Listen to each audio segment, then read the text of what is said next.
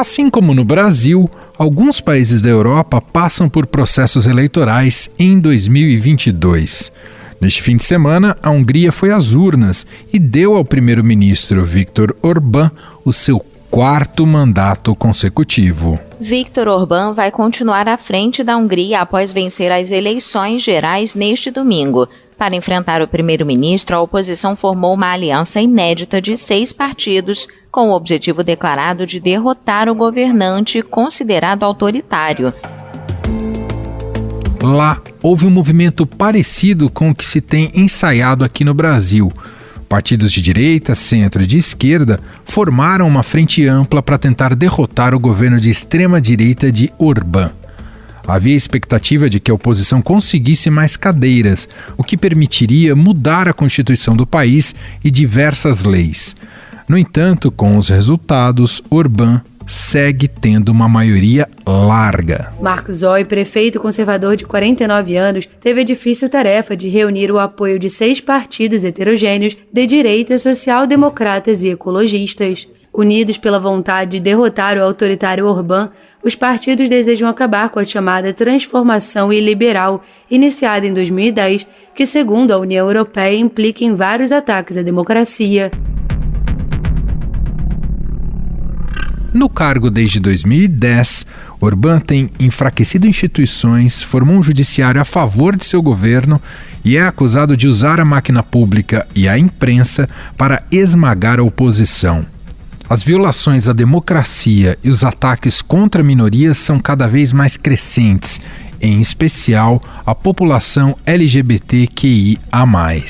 Entrou em vigor hoje na Hungria a lei que proíbe a abordagem da temática LGBTQIA, nas escolas do país e em filmes e campanhas publicitárias voltadas para menores de 18 anos. Viktor Orbán é também um aliado do presidente russo Vladimir Putin. Durante a eleição, ele se apresentou como um defensor da paz.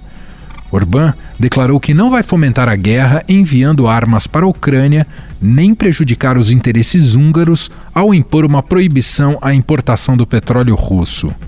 Orbán não chegou a apoiar o avanço militar da Rússia, mas não criticou Putin ou uniu forças com Polônia, Reino Unido, Alemanha e outros países europeus que estão ajudando a Ucrânia a se defender. O primeiro-ministro húngaro costuma manifestar proximidade com Moscou em inúmeras questões. Ao longo dos anos, ele se tornou o líder da União Europeia mais próximo ao Kremlin. E desde a ofensiva militar russa na Ucrânia, Orbán se recusou a entregar armas à Ucrânia e implementar sanções que privariam os húngaros do valioso petróleo e gás russo. Expoentes da direita ultranacionalista na Europa fizeram questão de cumprimentar Vítor Orbán pela vitória. É o caso do italiano Matteo Salvini, que usou as redes sociais para felicitar o líder húngaro.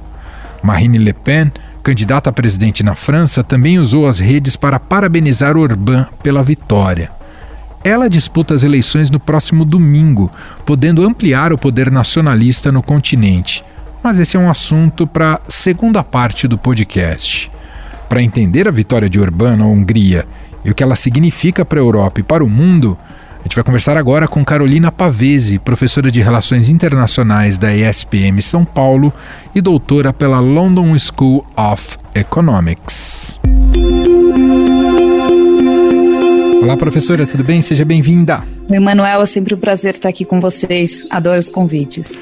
Começando então a, a analisar justamente essa eleição na Hungria, professora, o fato de Viktor Orbán ter uma proximidade com Vladimir Putin da Rússia sua vitória eleitoral torna o cenário mais assombroso para a Europa? Olha, essa vitória realmente ela foi recebida com um sabor amargo por boa parte dos líderes europeus, sobretudo aqueles que já vinham torcendo para uma eventual derrubada do Orbán, que tem causado muito problema para a União Europeia, para a democracia na Europa, desafiado diretamente a Europa, e agora com a questão mais pontual da guerra da Ucrânia também feito uma proximidade com o Putin ou, de certa forma, colocado um pouco de panos quentes nas medidas mais incisivas que a Europa e a OTAN, né, duas organizações das quais a, a Hungria é membro, é, tentado amenizar um pouco para o lado do Putin e isso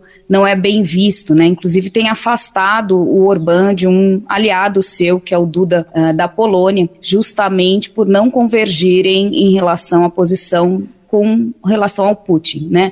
É importante a gente enfatizar que o Orbán tem bom relacionamento com o Putin pessoalmente e a Hungria tem uma dependência energética muito grande da Rússia, mais de 90% do gás e cerca de 65% do petróleo da Hungria vem da Rússia. Então também é uma condição material objetiva que cria um vínculo forte e que aumenta os custos de uma eventual sanção, né? Professora, dá para traçar paralelos da eleição húngara com a eleição brasileira, dado o perfil conservador, muitas vezes extremista de ambos os presidentes, tanto Orbán quanto Bolsonaro? Dá sim, Emanuel. A gente é importante colocar numa perspectiva mais ampla histórica, inclusive, essa vitória e o que ela simboliza para o populismo e para a extrema direita, né? Nós vemos o Orbán é uma figura que desponta aí na política da Hungria já na década de 90, no final da década de 90, como militante de movimentos anticomunistas. Depois ele ascende né, com seu partido Fidesz, que é um partido de extrema direita, ultranacionalista, que é uma proxy às vezes do fascismo, com um discurso muito xenófobo, né? Então é, foge, inclusive, bastante do que nós vimos enquanto narrativas dominantes na Europa de liberalismo, democracia. E ele ascende em 2002 pela primeira vez ao cargo de primeiro-ministro é, faz um governo que é considerado relativamente moderado. Até 2010, a gente tem os analistas afirmando, inclusive vendo com bons olhos a transição da Hungria pós-União Soviética, de uma autocracia para o que eles afirmavam ser uma boa democracia. Então, em primeiro mandato, esse governo do Orbán de 2002 é visto relativamente como moderado, mas aí ele perde em 2006 para um líder socialista e isso causa uma certa revolta pessoal, inclusive no Orbán, que reforça um movimento anticomunista, novamente nacionalista, cristão democrático, e vem com um partido muito mais forte na sua agenda de extrema direita, inclusive puxando o movimento, ele faz um discurso emblemático em 2009, onde ele afirma que ele vai ficar no poder por 20 anos. Isso em 2009, né? Então, pela sua profecia, nós ainda temos até 2029 do seu governo. Pois ele ascende, ele ganha as eleições em 2010, né? O Fidesz tem maioria, portanto, ele se torna o primeiro-ministro eleito. E a gente tem desde então essas quatro reeleições consecutivas há 12 anos aí com um governo sendo cada vez mais autoritário, cada vez mais de extrema direita, muito um governo muito criticado que logo de cara promoveu uma série de reformas constitucionais para aumentar o seu poder. Ele fez mudanças, inclusive no processo legislativo, na questão de votos dos distritos, para que distritos onde ele tinha maioria tivessem mais votos ainda. Então ele foi fazendo uma série de reformas que alguns analistas chamam de é, fascismo soft. Soft não porque ele é brando, mas porque ele vem de uma forma um pouco mais suave, né, e menos abrupta e vem aos poucos. Então essas reformas elas acabam acontecendo de uma maneira menos perceptível quando se dá conta, já, já está instaurada uma mudança de curso nesse processo democrático que agora está cada vez mais distante. Né? Promoveu reformas na Constituição, mudou o sistema judiciário, então ele demitiu ou forçou a aposentadoria de todo mundo com mais de 62 anos e colocou os juízes que são de seus partidos e aliados, fez uma perseguição maciça à imprensa livre. É, hoje nós temos mais de 90% da mídia na Ucrânia é controlada ou por agências estatais que têm um viés ideológico muito partidário ou por empresas dos oligarcas, né? Ele forçou as empresas de mídia privada a serem vendidas para os seus grandes oligarcas, que são seus apoiadores. Então, ele controla, basicamente, o Fidesz tem o controle basicamente de 90% da mídia, além de uma perseguição grande a grupos LGBTQIA+, a pauta de gênero em geral, né? A oposição a ONGs e, inclusive, um ataque pessoal ao Jorge Soros, que é o seu fiel número um é, inimigo aí. Então, assim, tudo isso é muito preocupante quando nós acompanhamos. E voltando ao ponto inicial, isso se insere de um, dentro de um movimento de ascensão na extrema-direita na Europa, que começou no início dos anos 2000, tomou mais fôlego com a crise econômica de 2008, que gerou uma grande dissatisfação da população com a condição econômica e que se acentuou em 2015 e 2016 com a crise dos refugiados, sobretudo da guerra da Síria, mas que deu margem para esse crescimento de um sentimento nacionalista xenófobo de partidos e de líderes populistas. E aí nisso a gente traça um paralelo com a ascensão e com a vitória de Jair Bolsonaro aqui no Brasil em 2018, mas também com as eleições de Donald Trump em 2016, que todos esses se inserem dentro desta mesma linha, né? É, lideranças populistas que vêm uh, propagar uma mudança radical no curso da política, né, se colocando como apolíticos ou como políticos não convencionais, independente da longa tradição que eles possam ter na política, polarizando a sociedade num discurso claro de bem contra o mal, né, numa perspectiva bem maniqueísta, de uma perseguição às elites, e aí elites não só elites econômicas, mas elites, por exemplo, a mídia, a academia, é, outros políticos, alguns grupos em especial, né, e tudo isso se insere dentro dessa, desse padrão de que nós classificamos como governos populistas com um viés ideológico de extrema direita. Então não é um movimento isolado nem aqui, nem na Europa, mas se insere dentro de uma fase da política que precisa ser muito bem examinada e que por trás tem um descontentamento grande da população com o status quo da política. Né? Bom, dada essa eleição recente e a maneira como a senhora muito bem explicou, né, como o Orbán tomou o estado da Hungria para si, a cada ciclo eleitoral fica cada vez mais difícil para a oposição se colocar como uma real alternativa. Quando a gente fala em morte da democracia, isso a gente encontra na prática o que a Hungria está vivendo nesse momento, professora?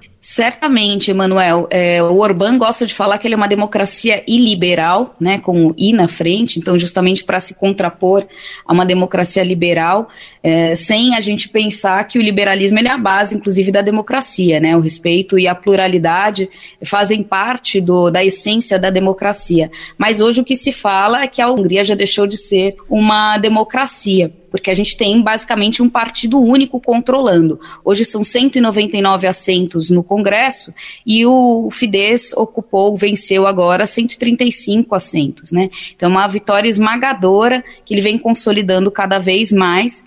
É, num processo eleitoral que foi acompanhado por observadores, é, levantou-se muita possibilidade de fraudes nessas eleições. É, o parecer é de que o processo foi, de certa forma, sem fraudes muito explícitas, mas que não foi idôneo nem foi um processo imparcial, uma vez que ele controla toda a imprensa. E, por exemplo, só para ilustrar, dos 20 mil outdoors para a campanha eleitoral que o governo disponibiliza, só 2 mil foram alocados para oposição, 18 mil ficaram com o Orbán. Né? Então a gente vê aí uma campanha muito grande, de uma forma muito desleal. Houve uma coalizão, isso foi interessante, os partidos de oposição, seis partidos se juntaram numa coalizão para tentar derrubar o Orbán e perderam de uma maneira é, bem forte, né? Então a gente vê a dificuldade que se tem, porque é justamente essa a estratégia: controlar as instituições, né? Controlar a vida social e política do Estado sem necessariamente precisar dar um golpe, né? E aí volta porque eu estava falando inicialmente de um fascismo soft ou de um fascismo dissimulado, talvez seja uma tradução melhor, né? Onde ele vem de uma maneira imperceptível, comendo pelas beiradas e quando é, a gente para para analisar o que restou dessa democracia e dessas instituições na Hungria, a gente vê que elas estão completamente corrompidas. Aliás, corrupção também é uma marca desse governo, né? Daqui a pouco a Carolina volta para a gente continuar essa conversa. Como dissemos anteriormente, a força dos ultraconservadores pode ser ampliada na Europa neste próximo domingo, quando ocorrem as eleições francesas. A pesquisa de intenção de voto mais recente do Instituto IFOP aponta um segundo turno entre o atual presidente Emmanuel Macron e a candidata nacionalista Marine Le Pen. Desde o início do conflito entre a Rússia e a Ucrânia, Macron tenta se mostrar como um líder que sabe governar em tempos de crise. O presidente francês Emmanuel Macron vai ao leste europeu, ele vai se reunir com o polêmico autocrata russo Vladimir Putin. A viagem é parte dos esforços aí que a Europa está fazendo para tentar cessar a crise na fronteira entre a Rússia e a Ucrânia. A favor de Le Pen, tem um apoio declarado do quarto colocado nas pesquisas, o comentarista televisivo de extrema-direita Eric Zemmour. Le Pen tem trabalhado nos últimos anos para melhorar a imagem do partido dela, que era visto como racista e xenofóbico, e tem evitado defender, como no passado, a saída da França da União Europeia. Le Pen quer proibir o uso de lenços na cabeça, cortar a imigração e é contra o casamento gay. Enquanto ela promete tornar mais difícil a qualificação para o asilo, Macron quer acelerar o processo. Vendo a ameaça ultraconservadora crescer no país, um movimento tem sido posto em prática o de pedir para que eleitores de esquerda os que pretendem se abster deem um voto útil ao candidato da esquerda, Jean-Luc Mélenchon, para tentar levar o terceiro colocado nas pesquisas ao segundo turno. No entanto, diante das mudanças acarretadas pela globalização e por ondas migratórias, os partidos de esquerda passaram a perder apoio na França. Mas afinal, estamos presenciando um avanço da ultradireita na Europa? O que isso pode significar para o restante do mundo? E no Brasil, qual a influência que esses resultados podem ter? Para concluir aqui a nossa conversa, voltamos a falar com Carolina Pavese, professora de Relações Internacionais da ESPM São Paulo e doutora pela London School of Economics gente está falando aqui sobre, a gente falou há pouco, né, sobre o Vitor Orbán. A Le Pen na França pode ser vista como uma representação do Orbán ou há diferenças, professor? Olha, é, a Le Pen, ela inclusive tem também despontado nas pesquisas como uma forte candidata a enfrentar o Macron no segundo turno. Tem tido uma ascensão muito rápida nessa, nessas últimas pesquisas, né? E ela foi uma das primeiras, inclusive, a parabenizar o Orbán pela sua vitória, juntamente com Salvini na Itália, que também é um líder populista de extrema direita. Né? Então a gente vê uma aliança da extrema direita tentando resgatar e, ou criar alguma é, algum vínculo e algum núcleo de apoio, uh, o que prova uma certa identificação da Lepan. A Lepan tem tentado, nessa última campanha, se desvincular um pouco desse discurso xenófobo que marcou a sua campanha no pleito anterior, né, e que mesmo assim lhe garantiu um número grande de votos, mas ela vem, desde que ela assumiu o Partido Front Nacional, que foi fundado pelo seu pai na, em 1972, desde 2011, quando ela assumiu a presidência do partido, ela entrou num processo de desmonização do partido, né? Porque é um partido, obviamente, muito controverso, foi fundado com uma agenda fascista, com o apoio de saudosos do, da monarquia, do colonialismo, então com uma agenda bem retrógrada, muito de extrema direita, e que foi muito combatida, inclusive, e um partido muito rechaçado dentro do cenário da democracia francesa. Em 2011, ela vem com essa proposta de desmonizar, né, e cada vez mais, inclusive agora, nessa última eleição, ela tem evitado utilizar o nome do partido né, o Front Nacional, a Frente Nacional, uhum. é justamente para se colocar como uma candidata que mudou. Quando a gente olha o plano de governo dela e a agenda de trabalho, pouco mudou de fato, mas é uma tentativa de se projetar como uma nova Le Pen, uma Le Pen moderada, até porque a gente tem agora o Zemmour, que é um líder também de extrema direita e que ele tem se encarregado de incitar esse, esses discursos xenófobos, racistas, que a Le Pen até então era a responsável. Né? Então essa narrativa continua forte é, na política francesa, mas agora na figura de um outro candidato que não tem possibilidade imediata de ir para um segundo turno, que dá para a Le Pen a possibilidade de adotar um discurso mais moderado para garantir que ela vá para um segundo turno. Agora, é curioso, professora, como a Le Pen e seu partido conseguem dialogar mais com as bases sociais do que a esquerda na França. Por que, que a esquerda patina tanto na França, professora? Olha, a gente pode inserir né, essa ascensão da, da Le Pen. É, é interessante porque esse partido, como eu mencionei, começa lá na década de 70, então é um partido que tem aí, faz 50 anos agora, então com um longo histórico, e que era um partido muito minoritário. Quando Jean-Marie Le Pen, que é o pai da Marine Le Pen, é, era o presidente, era um partido muito minoritário, embora ele tenha ascendido, e inclusive o Le Pen é hoje membro do Parlamento Europeu. É um partido que te, faz um discurso populista na sua natureza e que desafia o globalismo, que desafia o establishment, que desafia a política convencional, que é uma política na qual a esquerda faz parte. Né? Então a esquerda não se reinventou e não reinventou o seu discurso.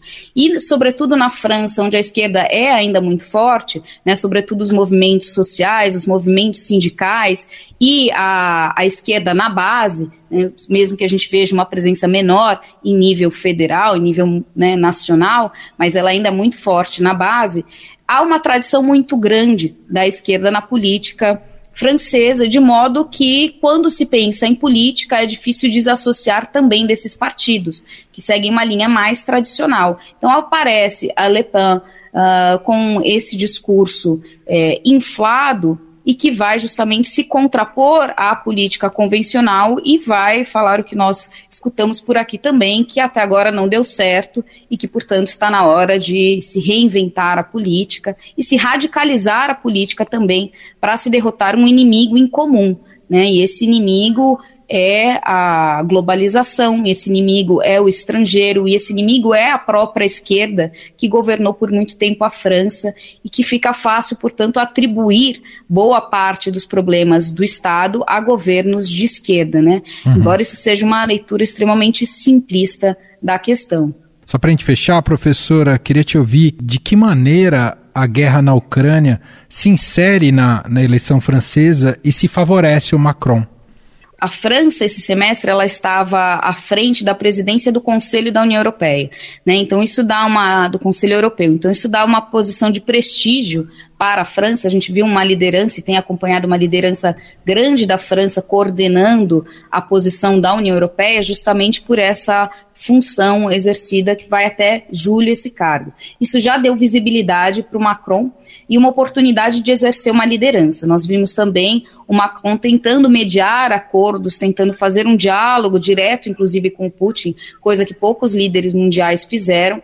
Isso, de certa forma, alavancou por um tempo a popularidade do Macron, mostrando-se como uma figura importante, projetando a França também como uma liderança nas relações internacionais. Mas a questão é que essa guerra, a, a gente está vendo a dificuldade de se chegar a um acordo, né? nós vamos ter a primeira rodada das eleições da França sem ainda uma conclusão dessa guerra, o que também contribui para se pensar que o Macron não conseguiu executar um grande trabalho enquanto um mediador internacional. Né? Então, isso, por um lado, alavanca o Macron para quem gosta dele, para outros, isso serve como um argumento, inclusive, para defender a sua ineficiência aí num, num conflito. E aí isso por trás vai incitar novamente esse sentimento de nacionalismo e essa posição da Marine Le Pen, que é uma posição também eurocética, então ela é contra o processo de integração. Anteriormente ela falava inclusive na saída da França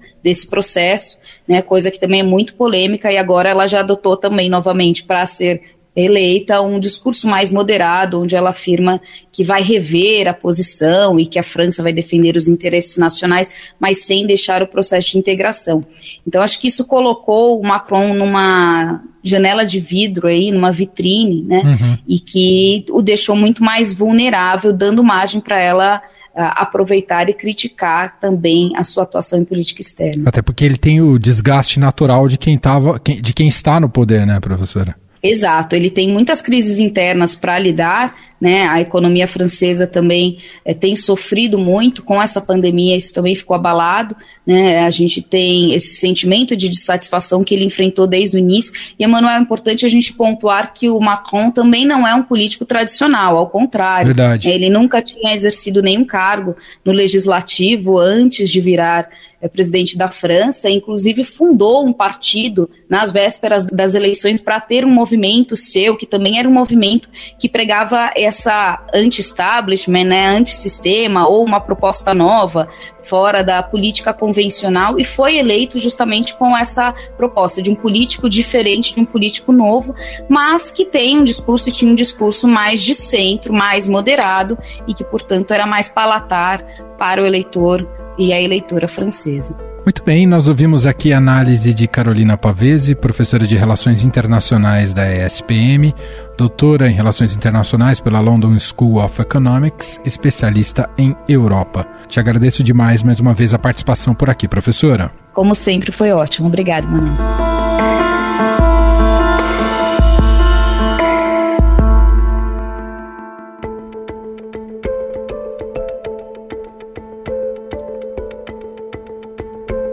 Este foi o Estadão Notícias de hoje, terça-feira, 5 de abril de 2022. A apresentação foi minha, Emanuel Bonfim. Na produção, edição e roteiro, Gustavo Lopes e Jefferson Perleberg. A montagem é de Carlos Valério. Escreva pra gente no podcast estadão.com. Um abraço para você e até mais.